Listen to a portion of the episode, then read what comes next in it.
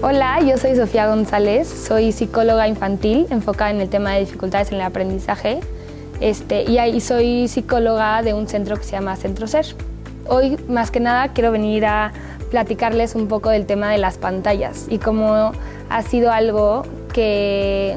en estos años más que nada está en el auge y cómo ha afectado a los chiquitos y bueno, a los niños y a las niñas que están en pleno desarrollo, ¿no? Las pantallas ahora sí que nos rodean en todos lados, o sea, al final, pues ahorita están viendo esto a través de una pantalla, este, y pues es algo a lo que estamos expuestos sin darnos cuenta muchas veces a la cantidad de tiempo que, que lo tenemos en nuestro alrededor. Entonces, es un tema que ha sido, se ha ido investigando más, que ha ido generando más preocupación estos últimos años, sobre todo en cómo impacta en el desarrollo de los niños. Que las pantallas es algo que no podemos evitar por completo. Sería muy poco realista decir que podemos tener cero exposición a una pantalla moviéndonos en el mundo en el que nos movemos. Y tampoco se trata de satanizar algo que también tiene muchos beneficios, ¿no? Entonces, como lo primero que quería decir es, no pasa nada que los niños estén expuestos a las pantallas, simplemente hay que hacerlo con cuidado. Hablando un poco más este, a fondo del tema, enfocándonos en diferentes etapas del desarrollo, primero quiero hablar de los niños que están en los primeros meses de edad, o sea, de recién nacidos a los dos años. Cuando son recién nacidos y están en sus primeros dos años de edad, es mucho más fácil evitar que estén expuestos a las pantallas. La necesidad que tienen de ellos utilizar las pantallas para otras cosas se puede reducir casi un 90 o 95%, ¿no? Pero también estamos ahorita viviendo una etapa difícil de pandemia donde no tenemos acceso muchas veces a seres queridos que también quieren ver cómo están creciendo nuestros bebés, ¿no? Pero sí se puede evitar el uso de pantalla como forma de entretenimiento, ¿no? Luego, si te vas a una edad un poco más, que, o sea, que son un poco más grandes, de los 3 a los 5 años, empieza a ser una edad en la que ya están un poco más expuestos a las pantallas, sobre todo porque empiezan a ver los programas de televisión, las canciones en YouTube, como que son cosas que sin querer queriendo están expuestos en tanto en la escuela como cuando están este, con los abuelos, con alguien que nos está ayudando a cuidarlos. No es muy difícil que no haya una pantalla alrededor todo el tiempo, pero sí podemos reducir el tiempo en el que están utilizando esas pantallas. Y ya cuando son más grandes, estás hablando de entre los 5 y los 8 o si te quieres ir más grande, 11, 12 años, que todavía no están expuestos a la parte de las redes sociales.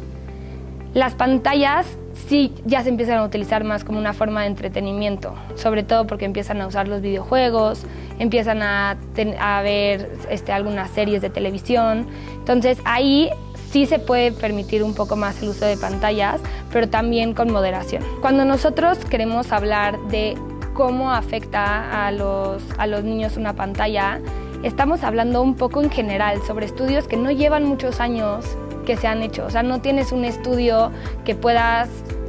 tener una evidencia científica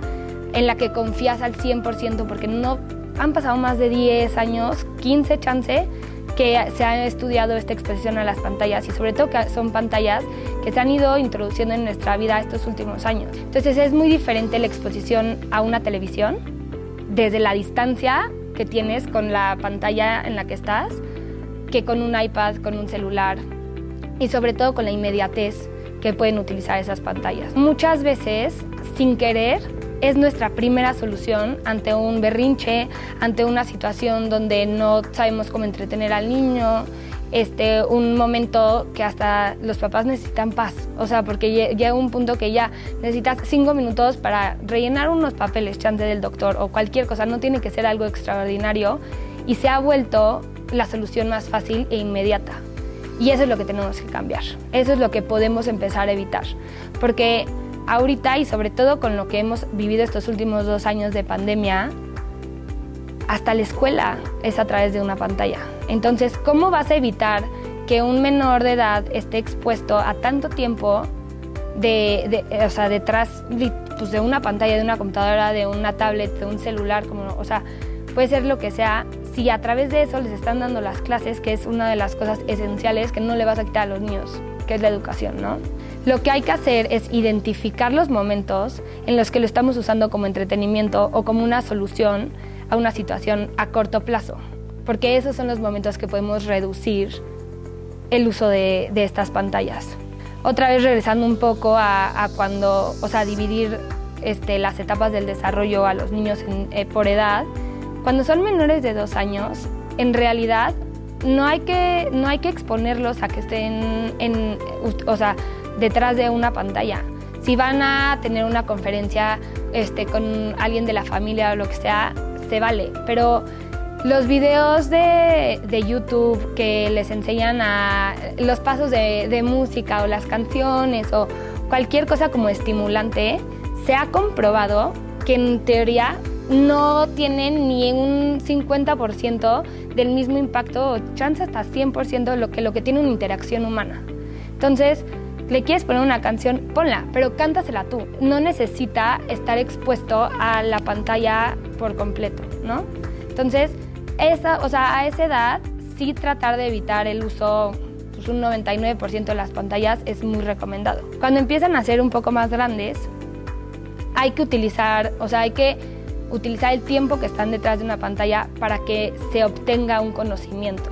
Entonces existen ya series de televisión como lo es, no sé, Plaza Sésamo, que habla mucho de emociones, interacciones y todo, donde sí obtienen aprendizajes o todos estos programas que les van enseñando las diferentes vocales, canciones, este, sonidos, figuras, o sea, cosas de las cuales están obteniendo un aprendizaje que va a ser positivo para ellos. Ese es el tipo de cosas a las que deberían de estar expuestos y no debería de ser más de dos horas al día. Y sí se puede prevenir que, estén, o sea, que esos tiempos se, se acorten. Se ha comprobado también que el aprendizaje que ellos obtienen o sea, de estos programas es mucho más benéfico si hay alguien que los está viendo con ellos. No hay que utilizar la televisión como un método de entretenimiento para, pues ahí ya lo dejé ahí sentado y entonces, o sea, a veces es necesario, no hay que tomar nada como 100% definitivo y hay veces que se necesita, pero tratar de que no sea un constante, ¿no? Y cuando son más grandes, cuando ya tienen como, o sea, de entre 8, 11 años o de los 5 a los 11, ya empiezan a utilizar videojuegos, empiezan a utilizar este, pues, juegos más interactivos en, el celular, en el iPad, empiezan a, ver más este, series de televisión, que está bien, pero hay que seguir tomando ese tiempo como un tiempo especial que no sea un constante en su día, ¿no? Hay que tratar de prevenir que esa sea la actividad que más les gusta. Hay que exponerlos a, a ver, si les gustan los juegos, bueno, pues, o sea, actividades de la tarde, este, ponerte a jugar juegos de mesa con ellos, que les se metan a algún deporte, alguna clase de arte, porque todo eso al final les quita tiempo. Y entonces ese tiempo que ya están en una clase con los amigos, este, con los primos, eh, jugando fútbol, tenis, pintando, cualquier, una, cualquier actividad que no involucre una pantalla, ya es benéfico para ellos, para su creatividad, para su desarrollo cognitivo, para su desarrollo motriz, o sea, para sus habilidades sociales, para muchas cosas que si estuvieran viendo una serie de televisión no estarían obteniendo. Es inevitable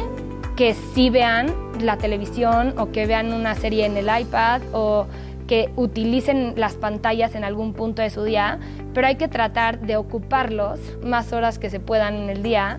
para evitar que, sea como algo que los consume. Algo que nos hemos ido dando cuenta con, con las investigaciones que se han hecho, aunque han sido a corto plazo, es que sí hay una correlación entre que si se pasa mucho tiempo frente a una pantalla, sobre todo en los primeros años de, de vida y hasta por ahí de los 8, 11 años, sí se pueden, sí se han llegado a ver afectaciones en los, los exámenes cognitivos, las pruebas cognitivas que se les hacen a los niños, salen más bajitos. Este, se ha visto que también se incrementa un poco la falta de tolerancia a la frustración por la inmediatez de que todo lo tenemos rápido en una pantalla. Han habido dificultades en el desarrollo del lenguaje. O sea, como que en diferentes áreas que, a ver, son, son dificultades que existen en los niños. No son porque están atrás de una pantalla. O sea, hay niños que no están expuestos a las pantallas y son dificultades que tienen y es normal y por eso existen estas evaluaciones y estas terapias. Pero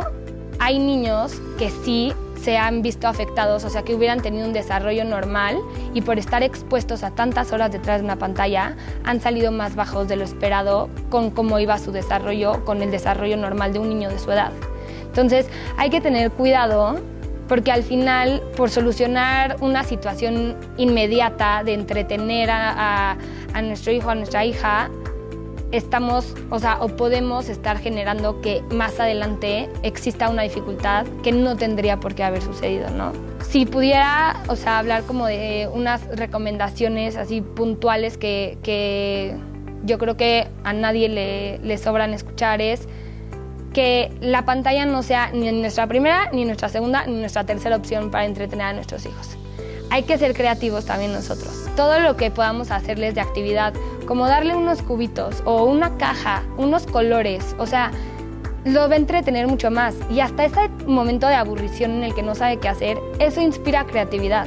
Y la segunda sería que siempre haya supervisión detrás del uso de la pantalla, que no sea algo en lo que se, se sumerjan por completo. Sea, ya si van, si van a estar expuestos a una, a una pantalla, a un video, que puede ser que sea, o sea, la mayoría de las veces cuando son más chicos son videos educativos o que les enseñan los números, las letras, lo que sea, que mínimo tengan la intención de compartirla con alguien, porque es muy diferente. Ahí ya estás por lo menos generando una intención y ayudando a que se genere un aprendizaje a través de, esa situación que si, si, solamente están inmersos en, escuchar, o sea, en ver el video y escuchar la música, porque ya están transmitiendo un mensaje, ¿no? Y una, o sea, una última recomendación Obviamente también es, no pasa nada si un día es la solución que tienes que dar, simplemente que no sea algo que es constante y pues ahora sí que a trabajar la creatividad más que nada. Muchas gracias por su tiempo, espero que esta información les haya sido útil y sobre todo aprende a tener alternativas, o sea, no se trata de tener una angustia de que ahora por usar una pantalla va a haber un problema, ¿no? pero pues hay que, o sea, es mejor tener la información y prevenir a, a, luego enterarnos tarde, ¿no? De que algo pudimos haber hecho diferente. Y cualquier duda que tengan, aquí pueden encontrar mi información y están las puertas abiertas a Centro Ser también, pues ya que necesiten cualquier tipo de evaluación o consulta.